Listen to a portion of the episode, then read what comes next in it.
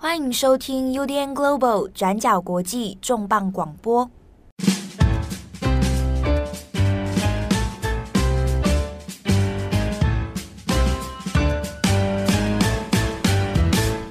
Hello，大家好，欢迎收听 UDN Global 转角国际重磅广播。我是编辑七号，我是编辑佳琪。今天我们重磅广播要来聊一个也算是蛮沉重的议题啊，但是是个老话题，就是安乐死。嗯，好，那这一次呢，我会挑安乐死，主要其实是 focus 在中国的部分啊，因为在三月七号的时候，那中国的人大会议上面，那有人大代表呢就有提案哦，说中国呢应该要让安乐死来立合法化啊，那中国不应该再回避相关法律的建立，那希望能够推广在中国的安乐死。那这个人大代表在提案之后，其实在中国的社群舆论上面，一直到现今哦，那个话题其实阅读量都讨论量热度都还一直在持续当中。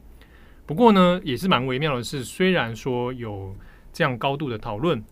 但其实过去二十多年来，将近三十多年哦，中国在相关的安乐死具体的立法或具体的。这个相关进程上面其实是没有任何进度的。好，那我们这边这一集的重磅广播里面，我们会谈一下在中国讨论安乐死这件事情到底是怎么一回事。那过去的案例里面有没有过类似的争议？我们也会来回顾一下。那在安乐死现今全球的讨论里面，那有哪些我们可以再回顾？那哪些在我们讨论分析的一些地方哦？像台湾人应该最有印象的就是二零一八年的主播运动主播傅达人，他到瑞士去执行安乐死。当然，这个这个当时台湾媒体报道是叫做安乐死啊，但其实他有其他的名字，对。对。但是台湾人最有印象的应该就是这个事情。没错，而且我们其实今今天也会稍微跟大家也再稍微爬梳一下，整理一下安乐死这个概念它的一些定义啊，嗯、一些细节的部分。那也正是因为这些细节跟定义，其实衍生了很多的争议啊。嗯那刚刚讲到富达人这件事情，那其实在中国或台湾的语境里面也蛮微妙的。因为假设你去搜寻说啊，中国有没有人安乐死？中国会把安富达人算成是中国第一人哦。哦，当然这是因为中国它的政治意识形态会把它算成说啊，中国曾经有一位第一位真的是安乐死，那就是富达人哈。啊，那那是在台湾语境上面并不是这样。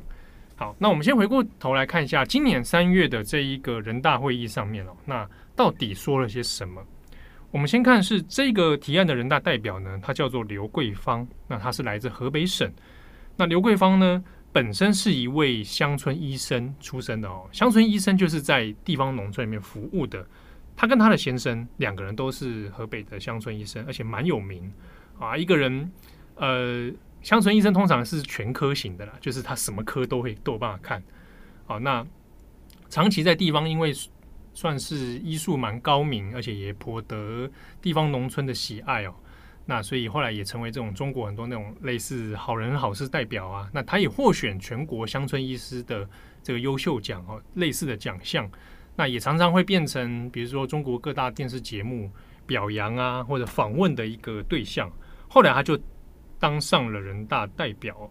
那现阶段他其实大部分在做的是，他有开设这个所谓敬老院。啊，或者养老院或者临终机构这样子，那其实他这一连串的医疗服务呢，有得到当时李克强在二零一五年的一些支持，就是说，哎，他注意到一些农村老人口老化的问题，好，那他需要很多的资源。那从刘桂芳的 case 里面，当时中国就开始推了一些，比如说地方农村，诶，老年照护机构啊，或者是一些资源进来等等哦。好，那这是刘桂芳自己的背景。那他在这个人大会议上面呢，就有说，他说他提议中国应该尽快把安乐死合法化，那让这个受到绝症所苦的患者能够有一个选择死亡的权利。那这边我们要讲引用的是刘桂芳的原话哦，他是说，哎，刘桂芳认为人有权选择安乐死来结束自己的痛苦，好，那让很多不治之症的患者可以受惠。啊，所以应该有关部门应该要尽早推出政策。好，那他的原话其实到这边，呃，其实刘桂芳本人并没有提出说，那到底所谓的政策是什么啊？他只是先提议说，应该大家要来好好的来立法了啊，法律不应该要回避这件事情了。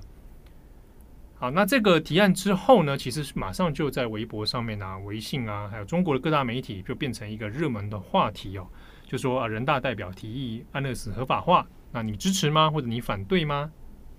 就有各式各样的讨论。那一直到我们截至三月十六号这一周哦，那中国有一些网络媒体的舆情观察里面就有说，哎，这个话题的延续性其实很蛮长的。那甚至阅读量，相关新闻总阅读量已经超过四亿。嗯，哦，它就是四亿，在中国算多还是少？以单一话题来讲的话，比如说以单一这个人大代表提案安乐死合法化，那算是还蛮多的。哦，因为一般人可能不会关心提案有什么吗？还是对，因为还是会很关心。欸、其实是蛮有，这里你问到一个蛮有趣的事情，人大会议上面、啊、有人真的在关心，各种各式各样的提案都有。哦，然后而且大部分人都提提案，就是提一提，大家想一想。就算听，听一听啊，就没有然后了。哦，比如说，呃，扣掉这个刘桂芳的提案，还有人提，比如说，中国应该尽快推动三加二混合工作。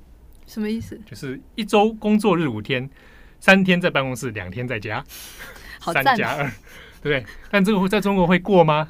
怎么可能？哦。但是那个提案是说，就因应疫情啊。嗯。那其实各式各样提案很多。那好精彩哦。对，有时候你比如说好了，大家如果台湾朋友有兴趣的话，你去找人大上面总是会有跟台湾有关的提案，好，那就各种这个天马行空，大家可以找创意作文大赛。对，那医疗其实也是这几年一直有不断在反复的。嗯、那比如说，他也可能会讲说啊，要这个优化老年的照顾啊。嗯、那比如说还有，嗯，今年的话题也很多是催生，嗯，啊，鼓励大家生育啊，那要怎么样鼓励啊？如何如何哦？所以，呃，每年这种话题。主要看提案内容了，但是通常来讲，大概一两天话题就结束了。嗯，好，随着人大会议结束之后，就大概就不太会有人讨论。但唯独这一次安乐死的题目反而一直延续，啊，一直在焦点已经不在刘桂芳身上，但是延续到说，哎，为什么中国始终没有通过安乐死？嗯，那大家好像感觉起来也蛮支持的。那为什么这个无法立法的这个？障碍到底在哪里哦？所以就有各方的意见在讨论。那也顺着这个脉络来讲，其实中国的人大上面不止一次讲过安乐死了。从一九八八年就有人大代表在提哦，一九八八年连六四天安门运动都还没发生哦。当时提案的是两位医生哦，是严英仁跟胡雅美，他们分别是妇产科跟儿科的这个医生，那他们也是人大代表啊。那个时候就先提案。那我们这边大概稍微爬梳一下哦，八八年提了之后呢，那到了一九九四年，人大又开始接收到很多那种代表说，哎，安乐死其实是中国很重要的议题，大家应该要来重视。那一九九七年的时候，也有很多的医生加学者，他们组成了一个中国史上第一次安乐死学术研讨会啊，在九七年，那在这个研讨会上也是说建议中国赶快要来立法通过，而且甚至说。那个时候的说法，就说这个已经是迫在眉睫了。大家已经看到，这个因为随着医疗的进步，大家老龄问题越来越严重。那一九九七年认为立法迫在眉睫，可是其实一直到现在二零二一年了，还是大家还是在说立法迫在眉睫，大家不要回避哦。然后到二零一二零零三、二零一六、二零一七都有在人大代表陆续在提案。换句话说，你可以看从江泽民时代。胡锦涛到习近平这三任的这个领导人的任期里面，其实一直都有一些中共内部或者是人大代表啊，社会上的代表来去提案说，其实中国应该要来立法，但是始终其实是没有任何结果的。那我们这边讲，它之所以没有结果，呃，其实最直观的因素还是在于伦理的争议，大家觉得。太过，嗯，对，这个太拉扯嘛，就想这世界各地的国家其实都还是会很在意这件事情哦。到底安乐死这件事情好像逾越了某一种人人类的伦理道德观这样子。嗯那就是像刚刚七号讲到的说，其实中国针对于安乐死这个东西要不要立法，已经有还还蛮长的一个过程。但其实这件事情在全世界各个国家其实都是差不多的啦，因为真正有通过我们所谓叫做安乐死的国家，其实是非常稀少的。我们现在解释一下，到底安乐死这个字到底是什么意思？好了，这个安乐死呢，它其实原本是来自于希腊语，它的原意指的是良好的死亡。那它最最原原始的定义呢，指的是说医疗人员他们在经过病患的同意之下，刻意做某些事，或者是不做某些事来结束病患生命的行动。而且呢，这个结束病患生命的行动，它有一个很人道的目的，它的目的呢是要用于减轻当事人的痛苦。所以，其实安乐死它的原本的定义是这个样子。那不过呢，在实践上，其实，在各个国家都有非常多不同的做法，从消极到积极，有很多不同的种类这样子。那法规可以限制的适用范围也都是非常不一样的。那我们很简单，如果很粗略的分的话，像台湾人最知道的就是富达人去瑞士，虽然我们都说他是去瑞士安乐死，但其实呢，瑞士的这一种方式叫做协助自杀，就是医疗的。呃，accompanied suicide 指的呢是说，医疗人员他们在经过诊断评估之后，开立处方药，让患者自己服用来结束生命。当时傅达人做的是这样子，所以其实并不是呃医师直接注射药物让他死亡这样子。那至于我们一般想象中的这种自愿安乐死呢，目前通过的国家有包括荷兰、比利时、卢森堡。那但是呢，每一个地区跟国家他们的适用范围还有他们的执行方式也都非常的不同。那有一些法律呢，甚至不会直接把“安乐死”这个字进入到法规里面。像是这种所谓的自愿安乐死呢，一样也是说，医疗人员他们可以在经过病患的同意之下，而且进行过完整的医疗评估之后，以注射药物，通常是以这种方式啦，来让病患结束生命。那最后一种其实叫做拒绝医疗权，那这个东西应该大家就很好理解，其实在很多国家都有相关的法规啦。那以台湾来说呢，就是安宁缓和条例，还有病人自主权利法。那通常呢，这个指的事情呢，就是说，当特定疾病的患者在他们还有自主意识的时候，这个患者呢，他可以先呃预签一些医疗的同意书，来同意确认说，未来如果他意识不清啊，或者是没有办法自主判断，已经确定他的重病是没有康复的时候，签署这个同意书，让医疗体系在未来你遇到紧急状况的时候，可以对这个病患生的医疗措施。那以台湾来说，就是也有相关的法规啦，只是也有非常详细的一些适用范围，比方说像是这个病人自主权利法，好了，它就是会有规定说，包括说癌症末期病人，或者是无法逆转的昏迷，或者是永久植物人，或者是极重度失智，或者是其他经。卫福部公告的疾病这样子，就它有一个非常非常明确的适用范围。嗯。那相关的一些详细法规，还有一些预立医疗决定书的资讯，其实台湾各大的医疗机、医疗政府机关或者是医院，其实都有相关的资料，大家可以自己先去参考一下。我觉得还蛮有意思的，有点像是开启一个死亡对死亡的思考啦。做相关经验的工作，他们也会说这是一个很好跟长辈开启谈谈论。呃，死亡这个事情的一个、嗯、一个很好的契机。对，以往我们可能会刻板印象觉得说啊，好像长辈不太喜欢讨论这些事情。嗯，不过其实随着风气的不同，那就算在台湾好了，然后中国也蛮多人开始中高龄的人会哎认为说这个事情其实应该要提前先准备。嗯，好，那我们这边来讲一下，回顾一下中国过去在一九八六年曾经发生的第一起所谓的安乐死争议哦。这个一九八六年，它是发生在一位陕西的汉中人啊，他叫王明成。那当时王明成的母亲呢，因为重病的关系，那就陷入昏迷啊。他母亲叫做夏素文。那在重病的期间呢，夏素文当时是五十九岁啊，到六十岁左右。那医院有多次的要去做急救，然后做治疗，但是都没有好转啊。那后来因为他的这个呃身体病情的病变哦，所以常常会出现。呃，痛苦难耐哈，明显的这种肉体的折磨，那常常会有在病床上面会呼叫啊，那甚至说啊，好想死，然后让我去死这样的一个状况。好，那曾经是呃，王明成要多次向医院来询问说，到底母亲的病情有没有可能治疗，有没有可能好转？但是呢，这个医院的主治医生叫做蒲连生，那他就曾向王明成的家人哦，就有明确的说。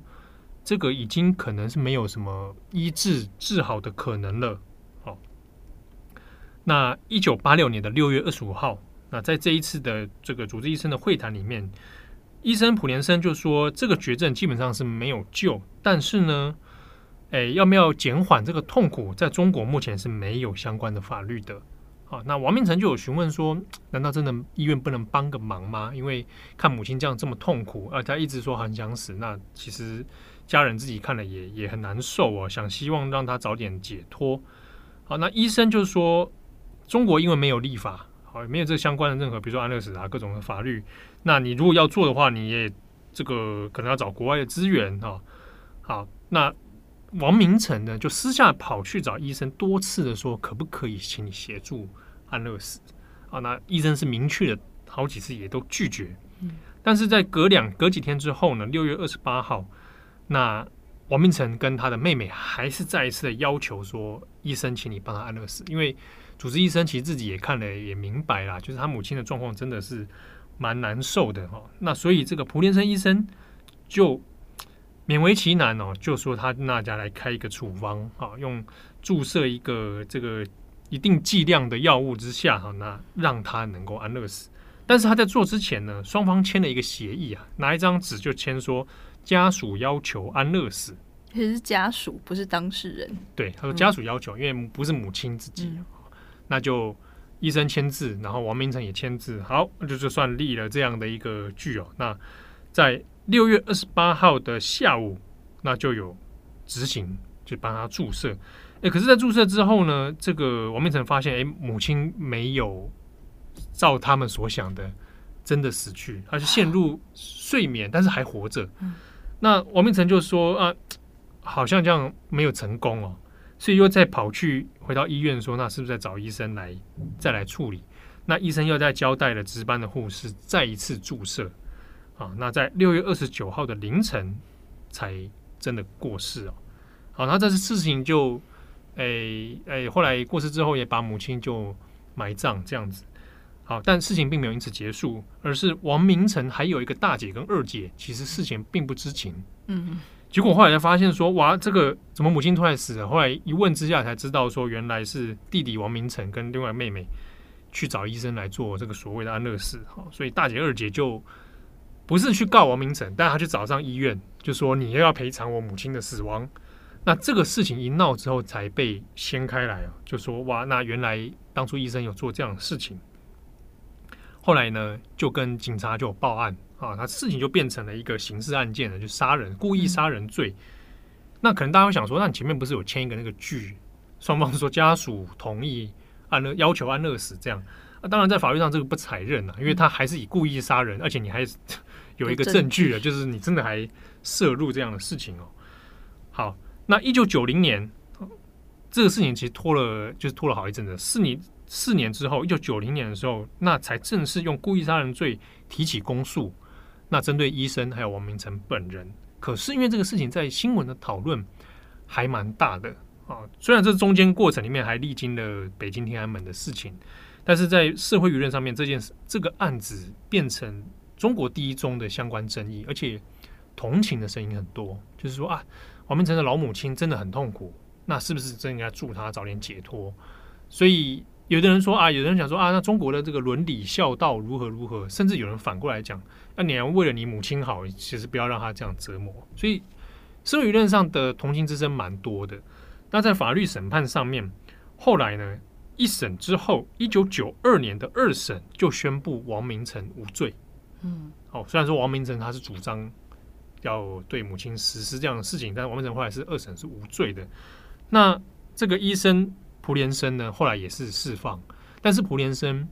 没有办法再回到原本的医院，嗯，去任职，而且甚至他在医疗界里面算是被封杀。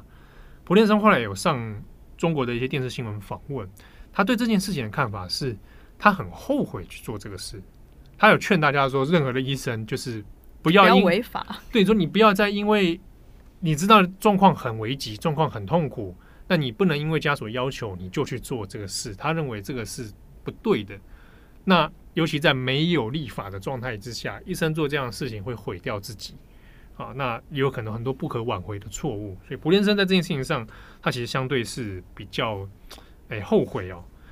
但整个事情哦，在这边并没有结束，而是到了。两千年的时候，王明成自己被检测出他也患罹患胃癌。好，那结果经过手术治疗之后，诶，他的状况也还是继续恶化。那甚至二零零二年的时候，他癌细胞就扩散到全身其他部位，所以他的痛苦是大家可能可想而知哦。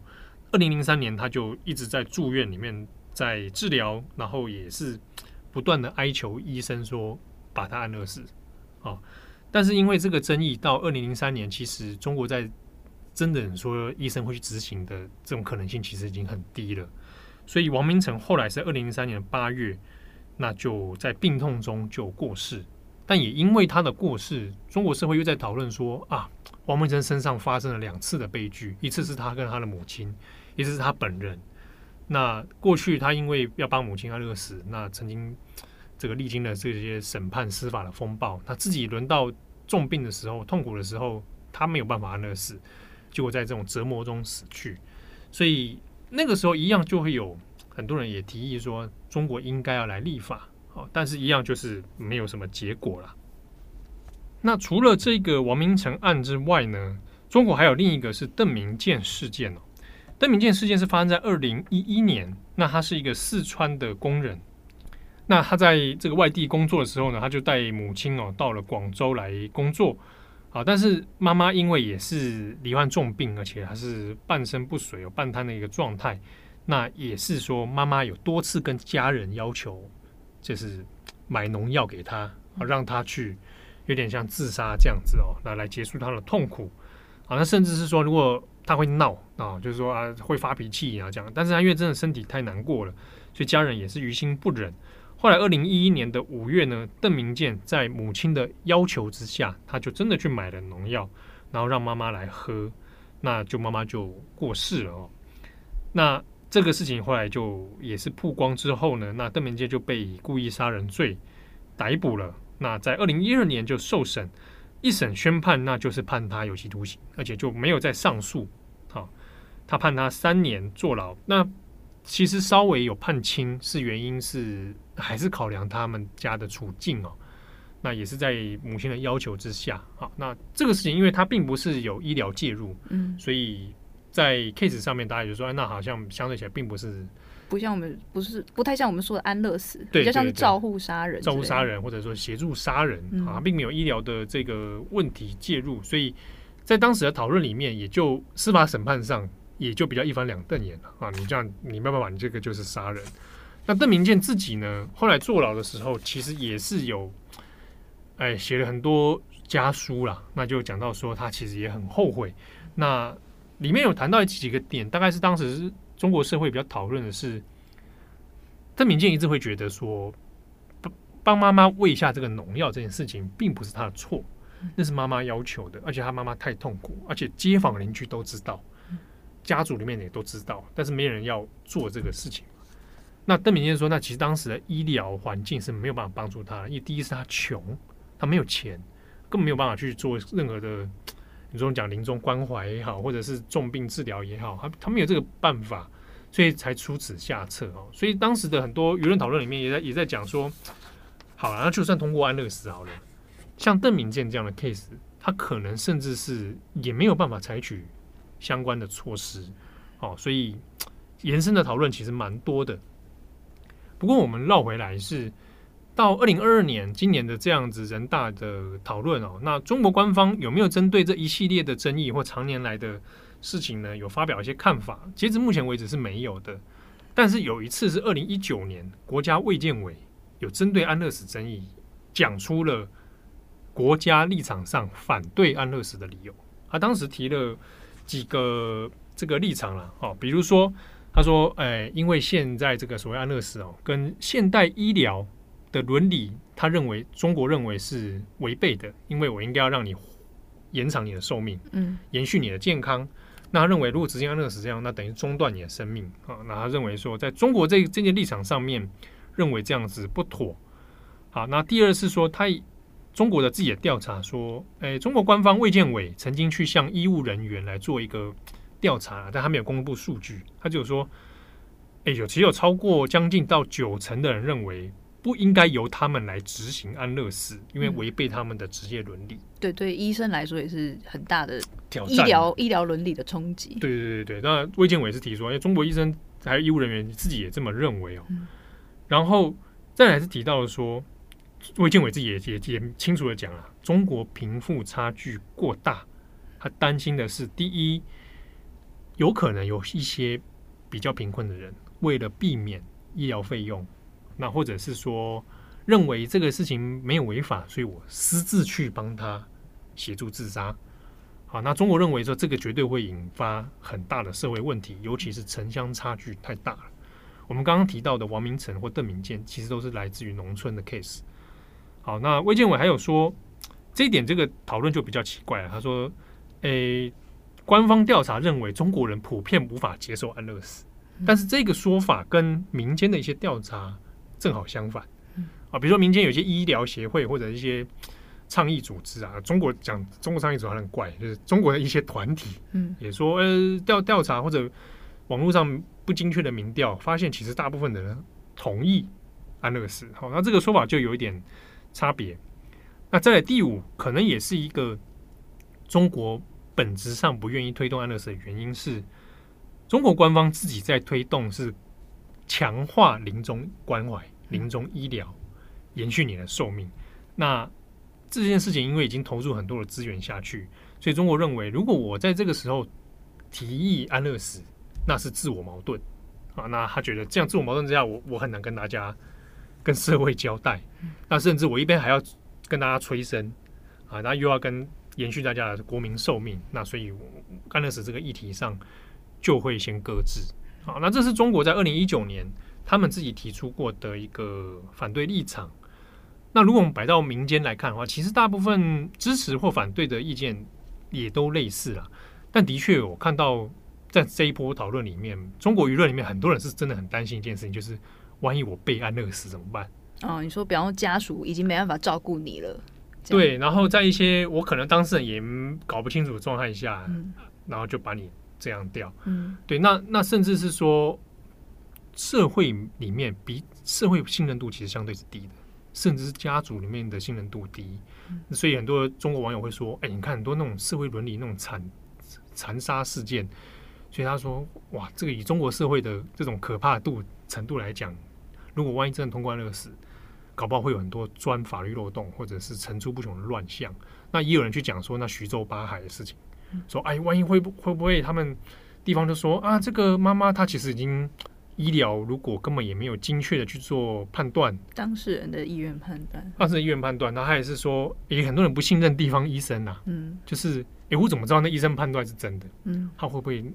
弄一个假的东西给我？这种医疗纠纷，在中国的那种不信任感其实相对是高的，嗯，所以就有蛮多网友会觉得，以线下这种状况啊。讲直白一点，就是以现在中国的当代文明社会素质来说，如果通过安乐死，好像会引发更可怕的灾难。嗯，好，所以才会有人觉得在这件事情上，那还是先搁置好了啊。大家是不是应该更投注资源在诶、欸、看病啊啊看病的资源啊，然后贫富差距啊，大家说要共同富裕，那是不是让看病这件事情可以减轻大家的负担等等？哦，好那。刚刚我们前面有讲到说，因为像中国立场也会讲到，诶，安乐死这件事情似乎跟医生本身的专业伦理啊有一些本质上的矛盾啊，所以就医护人员立场上，他也很拉扯。我应该要来救人的，那我让你死亡这件事情到底是不是一种救你？嗯，哦，这个这个争辩在那个怪异黑杰克里面也有过，黑痛苦的活着跟好好的死亡，对，对那。比如说，好像怪异黑杰克里面就有黑杰克跟齐立格医生哦，两个立场完全不同的人在针对到底要不要安乐死有有过一些那种拉扯跟争辩啊。好，那在这个 case 上面，其实也有一些网友回过头来批评人大代表刘桂芳，就说：“哎，你自己是医生呢，啊，那还提这个？甚至有人说，你一个乡村医生，你懂什么？对这个这个医疗问题其实涉及到很复杂的伦理，那甚至社会啊，这样等等那。”你刘慧芳，你你自己因为长期看一些老年人的状况，所以你就这样子好像有点不负责任的提案啊。虽然说他其实没有这个真的法律效力啦，但他会觉得说你这样子提，好像是不是应该要想得更精确一点？其实讲起来，就是的确在立法上面、技术上，它真的有很多需要困难去克服的地方，或者会一定也会对第一线的医护人员造成很多的压力跟整个培训的比如说心态，比如说，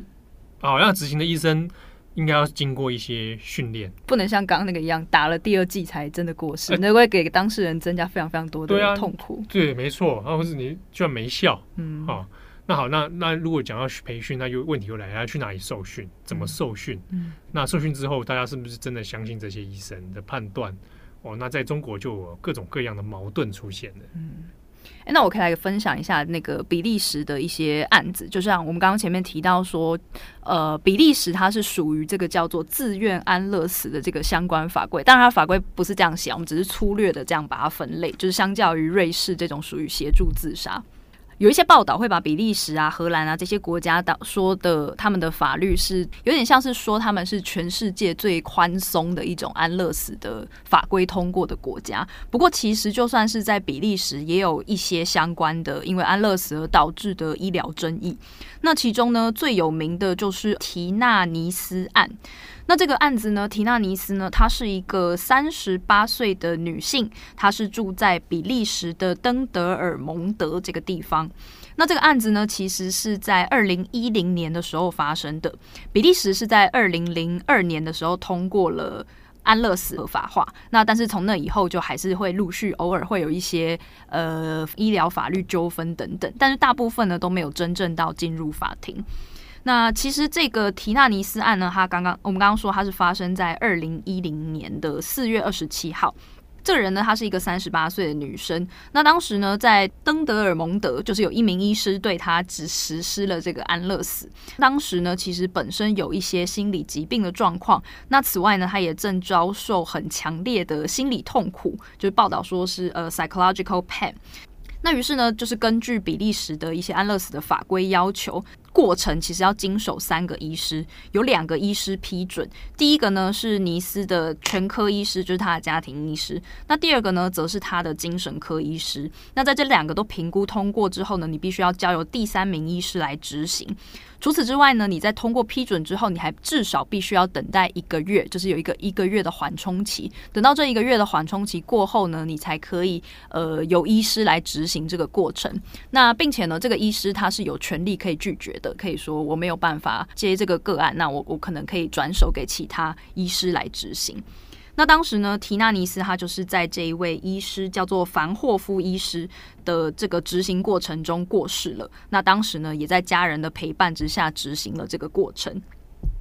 但是呢，就在提纳死后呢，他的两个家人，就是他的两个姐妹，却出来指控说呢，安乐死过程中有一些不是很好的执行过程。因此呢，他们就去控告这当时。执行这个过程的三名医师啦，他们认为呢，这三名医师是犯了这个刑法中的毒杀罪，这样子，所以呢，在当时就由比利时的根特地方法院起诉这三名医生，并且呢，来进行调查。那为什么这一对姐妹要上诉说，诶，医师杀了我的姐姐呢？其实呢，根据 BBC 报道，这个缇娜的这个姐妹跟她的检察官，跟负责这个案子的检察官，他们就指称说呢，妮娜之所以想要寻求死亡，是因为呢，她当时其实正在经历一段很失败的恋爱，就当时她处于一个失恋。的的状况是一个很严重的身心的状况，他是因为强烈的心理痛苦，所以想要寻求死亡。但是呢，他们的家人认为说，这些心理痛苦其实并不属于比利时法规要求的不治之症，或者是身心疾病。其实我们前面讲到说，比利时之所以会被认为是最宽松的一个国家，是因为在于说，呃，根据 BBC 引述比利时公共卫生部门的说法，你要申请。安乐死的条件是，这个患者他的疾病必须要出现持续且难以忍受且无法治疗的身体或精神痛苦 （unbearable or untreatable suffering），而且可以是身体的，也可以是精神的。那在病患反复且明确表达死亡的意愿之后呢，就可以交由前述提到的几位医师来评估啊，然后有缓冲期啊等等，最后选定执行的过程这样子。所以在过去呢，也有病患是因为精神疾病，例如忧郁症等等，而得到了这个安乐死的许可。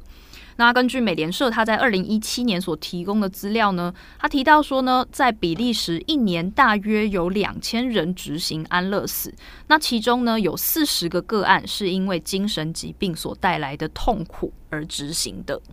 呃，根据布鲁塞尔时报的报道，这一名呢执行安乐死的凡霍夫医师，他被法院传唤的时候呢，他就有明确的提到说，缇娜她在童年的时期有一些精神疾病，并且也在她年轻的时候曾经多次尝试自杀。那他也接受过医疗诊断，他确实罹患有自闭症。那凡霍夫医师他就说呢，在我们的每一次咨询当中，缇娜都很明确的要求要执行安乐死。那他就说呢，因为在他的治 治疗的经验，对妮娜来说已经没有任何效果了。然后除此之外呢，另外一名就是他的精神科医师保罗寇辛，他也表示说呢，在他的评估当中，这一名精神科医师他认为说，缇娜的意识是非常清楚的，他也很清楚自己正在问的事情是什么，他也很清楚这件事情的后果会是什么。那在这一次的的事情呢，从二零一零年发生嘛，这三名医师呢，最后都被陪审团裁定是刑事无罪的。只不过呢，妮娜的家人后来还是选择要继续上诉，会交由高等法院来针对第三名医师，也就是执行这个过程的凡霍夫医师来采取民事途径。法庭会决定说，这个医师他到底会不会要负担民事责任，对他的家人支付赔偿金这样子。那后来呢，也有人讨论说，是不是应该要上升到宪法法庭的层级来重新检视一下法规，是不是会太宽松，或者是一些适用上的问题等等。那但是这边还是要再强调一下，就是每一个国家他们的状况其实都是很不一样，那他们适用范围也都是很不一样的，那也都一定会有一些还蛮激烈的正反辩论啊。对，那像比如说你刚刚讲到这个妮娜的 case，那在中国也有人拿这个案例在讨论说啊，我们来回头检视说中国应该要推动安乐死啊等等。不过里面有一些呃切点，里面也有是说有人担心啊，像。啊，那如果是身心状况、精神疾病的部分，是否也要列入？那在中国里面就会很讨论，是说，因为其实中国在呃精神方面、身心状方面的一些知识啊、认知啊，其实近十多年来才比较大家有这样的概念，然后说哦，这样的状况是一种呃疾病，然后它应该需要一个怎么样配套的治疗哈，或者咨商等等。呃，所以到现在，其实你看，呃，我们之前中网我也聊过日本的渐冻人，然后的嘱托杀人事件嘛。那其实，在那之后，日本的讨论也没有在立法上面真的，大家因为这个争议而去说好，那我们还要好好来面对这个立法。其实大部分也都是处于一个暂时搁置，好，以现行的这样的法律来走，就比较。没有再说往下一步哈，那真的要去面对这样的争议吗？好，伦理上的讨论吗？等等。那其实这个这些讨论在中国的这个微博上面的舆论里面呢、啊，也蛮有意思。是说大家会很直觉的想说，的确就是我们应该有一些决定尊严死，或者是我有权利选择我死死亡的方法。大家直觉会这样想，或者尤其是面临病痛，嗯，那大家讲我。你说不要说别人好了，说自己的家人遇到了，嗯，你也很折磨啊。那甚至你自己遇到了，比如说啊，假设我今天啊七号说，万一我遇到这样的不治之症，我也会希望大家不要再嗯再折磨嘛。哦，那就让我可以有个方式去去离开。这样虽然说语境上大家都会觉得理所当然，哎，应该就就这样通过不就好了吗？但的确在哎你开了这一道门之后。这也是中国一些反对者的说法。你开前面这一道门，你后面就有无数多的议题，你就要面对了。比如说，哎，他身心状况要不要列入？啊，那或者是什么样的重度疾病，那个清单到底要怎么列？啊，那又要怎么样去监管？我怎么确定那些医疗的问题等等？还有会有对医疗纠纷哦。你不要说安乐死之前，安乐死之后啦。安乐死还没有安乐死的时候，大家在医疗纠纷上就就真的是医闹的事件，其实层出不穷嘛。啊，那谁敢做？啊，那或者是说，就算通过了，农村的问题可能没有被改善，那这些问题到底会不会演变成另一块黑洞？那其实都是通过以后要去面临的这个状况了。那甚至是大家最回到根本的那个个人问题上，它本质上其实还是一个蛮接近杀人这件事情的。所以有人会觉得说啊，哇，杀人啊，这我到底可真的要跨越这一道线吗？嗯，就，哎，我自己觉得好，我个人上我接受，可是政府的角度，一个国家来帮你背书这件事情，哇，那不是很恐怖？嗯，对啊。虽然说在中国，其实只有看了这样议题这边讨论，也是觉得中国人有人有人会又就这个法律层面上来反省。可是那这些连带其实跟死刑的类概念是类似的，对中国来政府来背书一个杀人的这件事情嘛，嗯，对啊，所以衍生的话题真的蛮复杂的，嗯。